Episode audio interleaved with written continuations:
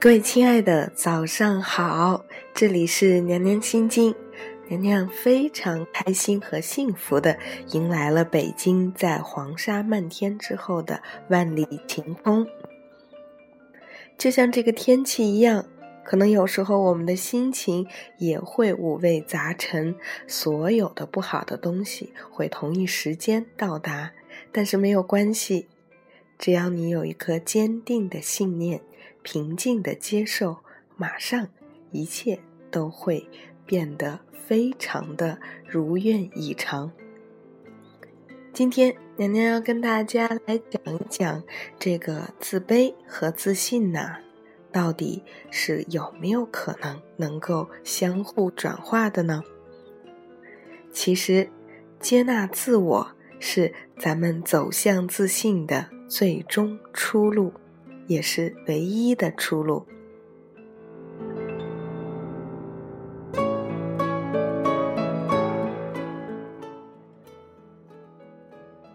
自我接纳就是无条件的爱自己、喜欢自己、认可自己的价值与存在。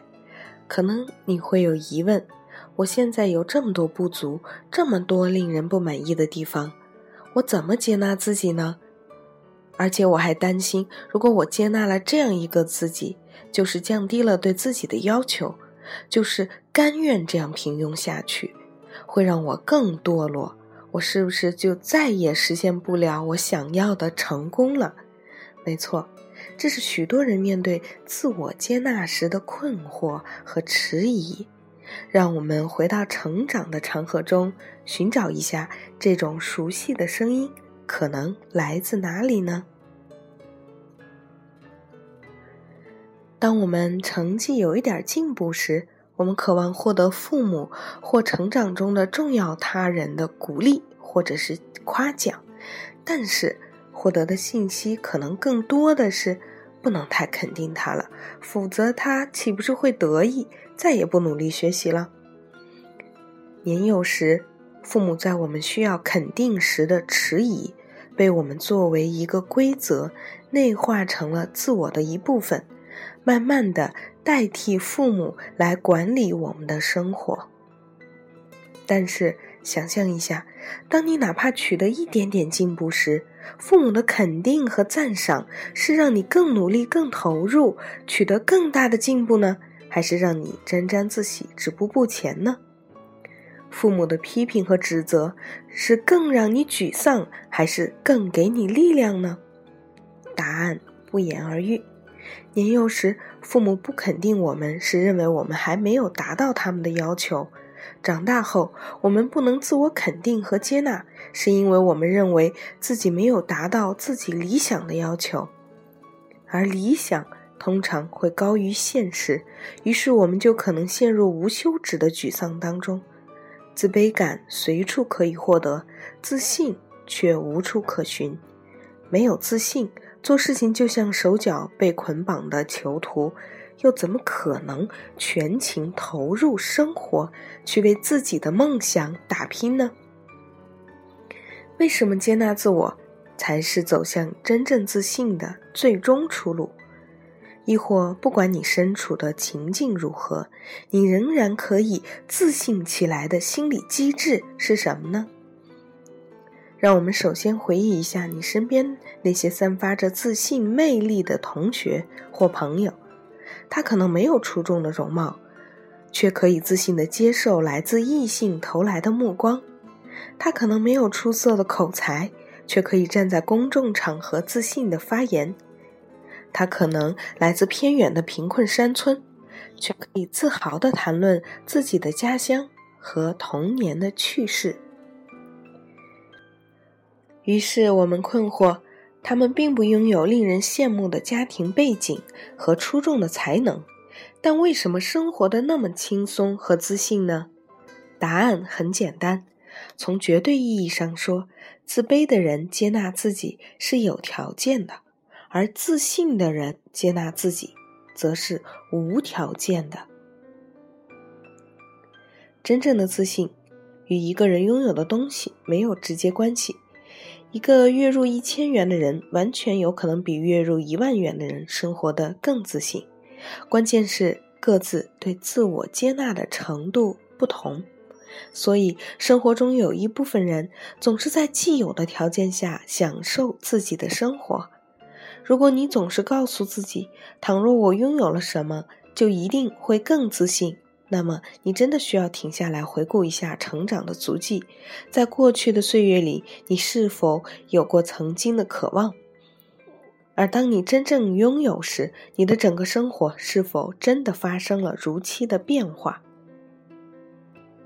我们总是寄希望于外界的变化而改变自己的内心，那只会让我们失望。不妨放下这种执着，从现在开始尝试无条件的接纳自己，从内心开始改变，因为只有这样，才是活出真我的终极出路。无论何时，我们都要记住，每个人都有资格失败。许多情况下，失败让我们真正获得成长。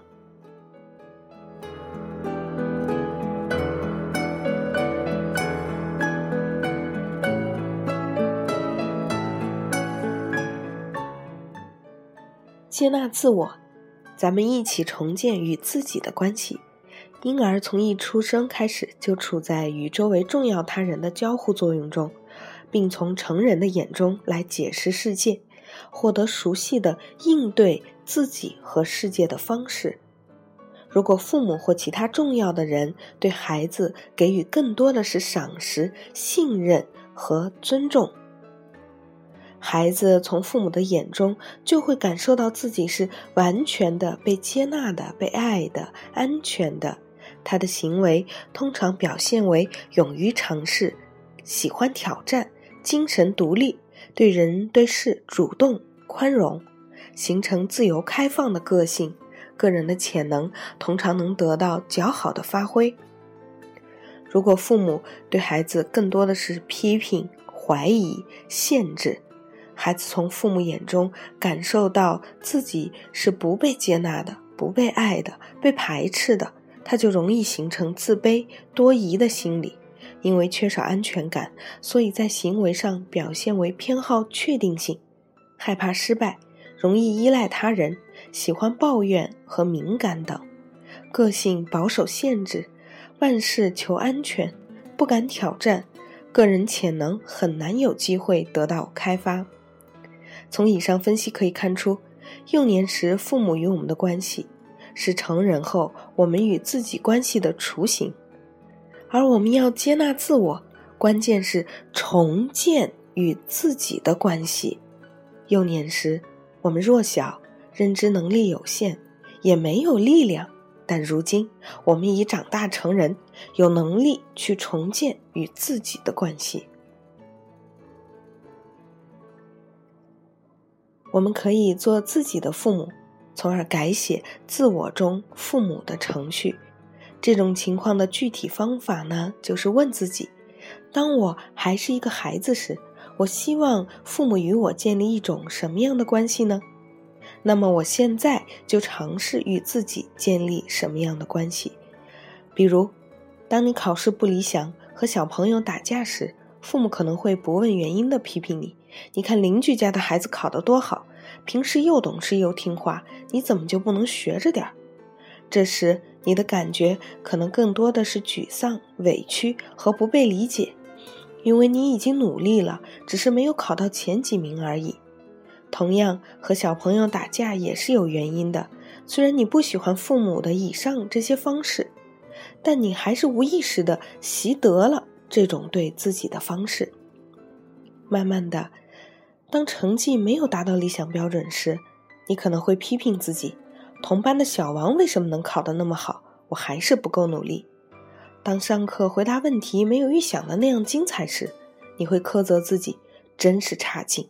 为什么准备好的内容站起来却说不好呢？真是笨死了。别人为什么可以那么自信的侃侃侃而谈呢？以后还是少丢脸吧。在我们做的不完美的时候，自我苛责的声音会把我们击倒。陷在恶劣的情绪里无法自拔，越想越觉得自己不行，越来越没有办法接受自己，不能接受自己是所有心理问题的共性。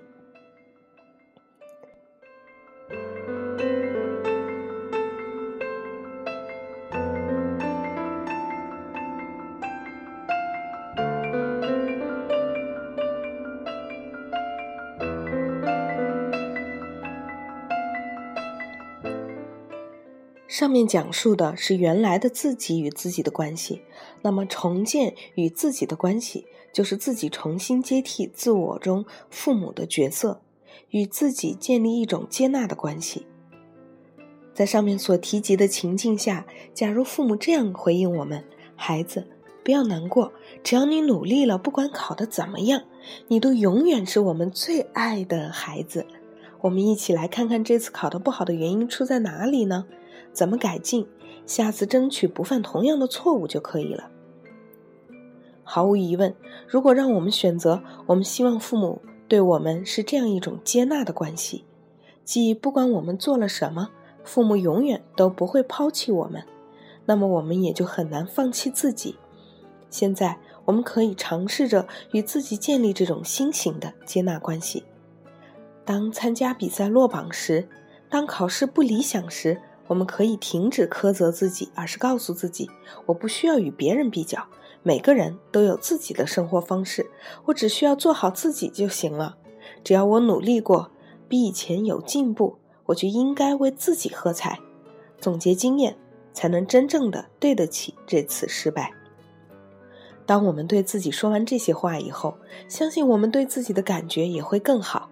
我们接下来更有可能去做一些有助于改善情绪和提升自己的事情。只要坚持下去，我们与自己的关系就打破了以前的那种模式，就可能进入一种新型的良性循环过程。接受自己的独一无二，爱自己，鼓励自己，欣赏自己，相信自己。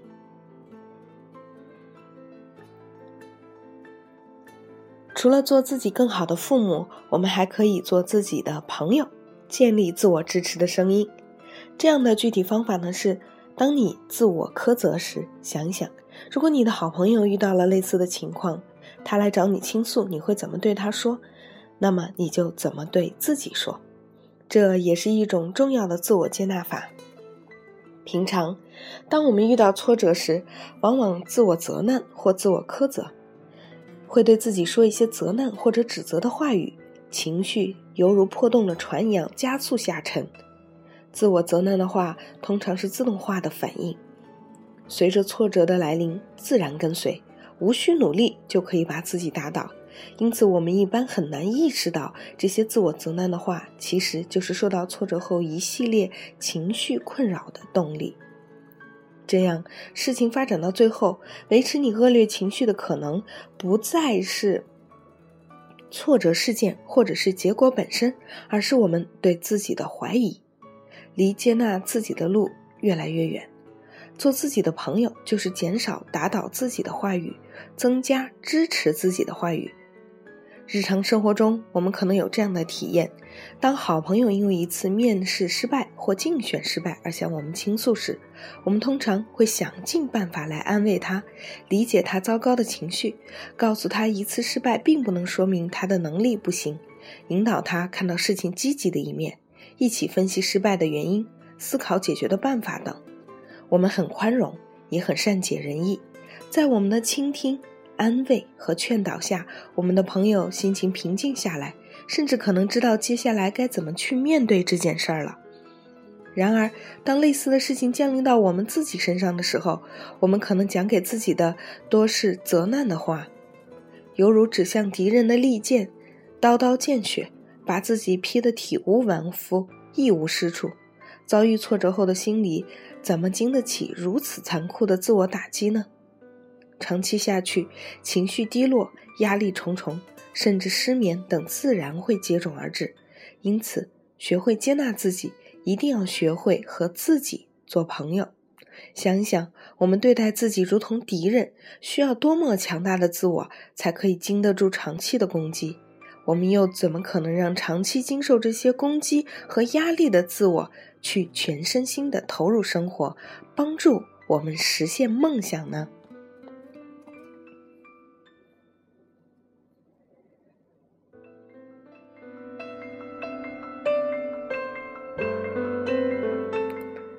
除了我们可以做自己更好的父母，做自己的朋友，我们还可以做自己的自己。我喜欢和而不同，做自己的自己其实就是尊重自己。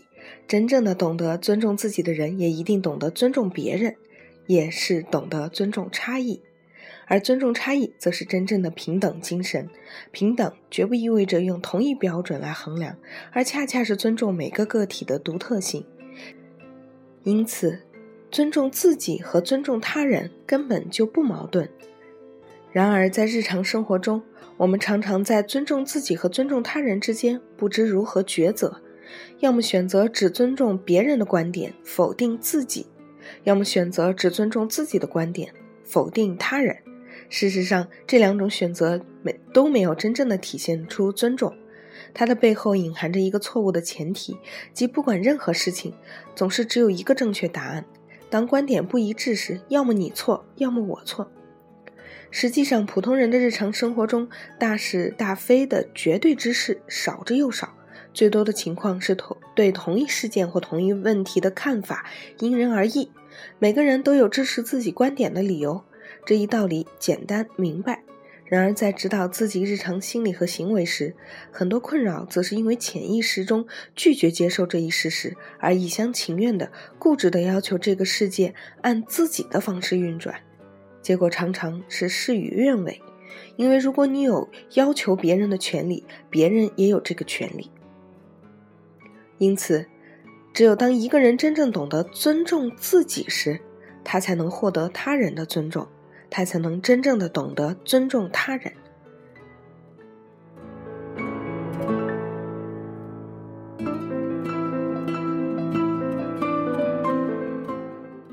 接纳自己，找到自我，重建自信，不一定要在重大的事情上寻找。确认自己的方式，主要是由日常生活的点点滴滴建立起来的。最后，我们给自己一个机会，会发现原来我也可以。通常情况下，我们习惯性的把行为限制在一个范围之内，不争取或者不敢给自己一个机会去尝试做一些没有做过的事情，我们也就没有机会了解自己的能力，没有办法发现自身的力量。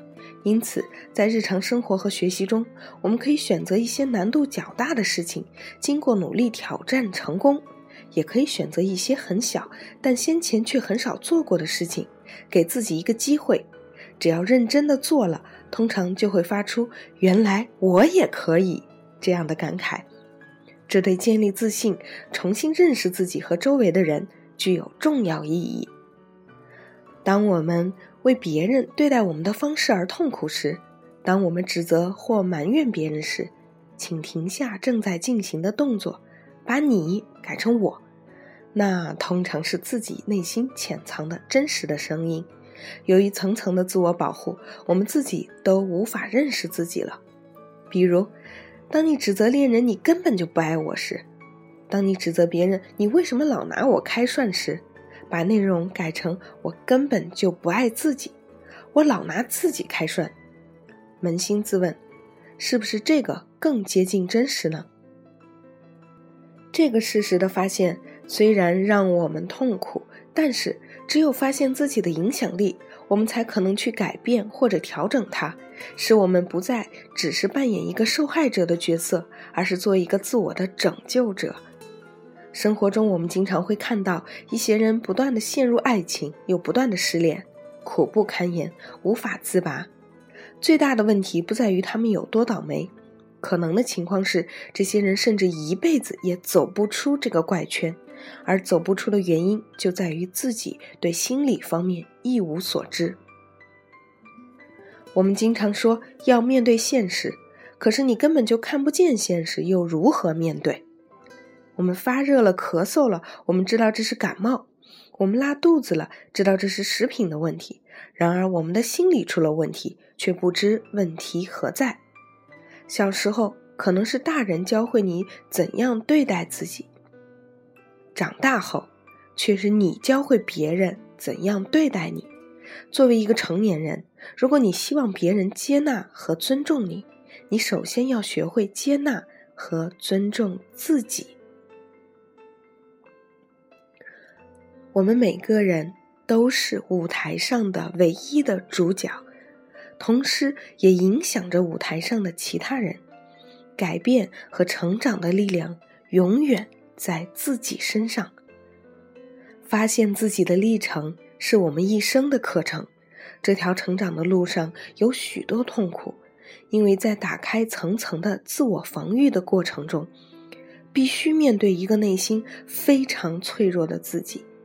然而，这条路也很神奇，所以我们愿意忍受并面对自己的痛苦，因为它通常会给我们带来“哦，原来这样啊”的顿悟。在这种神奇的体验中，会不断获得自我的成长，然后去拥抱那个你想要的心想事成的未来。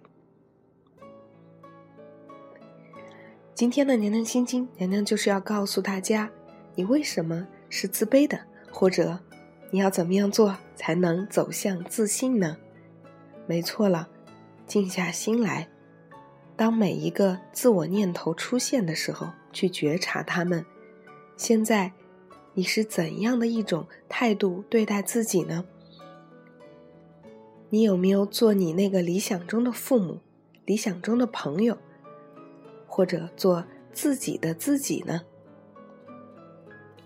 如果可以的话，慢慢的去调整那个自动化的念头，然后在生活中的一点一滴的小事里面去积累对自己的无条件的接纳，看到自己客观真实的好的那一面，接纳自己客观真实的目前有些不足的一面。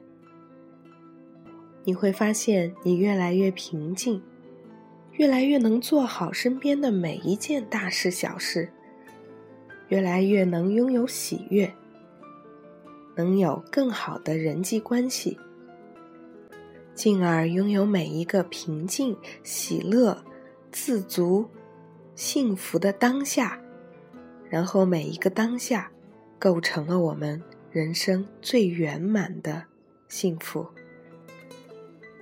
今天的节目就是这样了，咱们下期再见。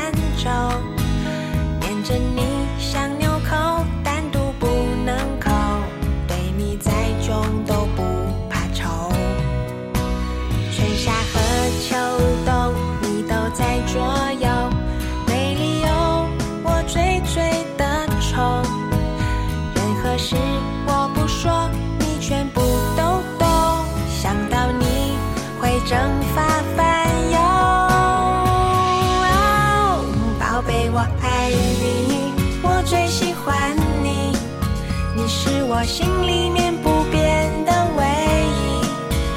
勾勾你小指头，陪你到最后，你是我戒不掉的习惯。宝贝我爱你，我最喜欢你，我就是要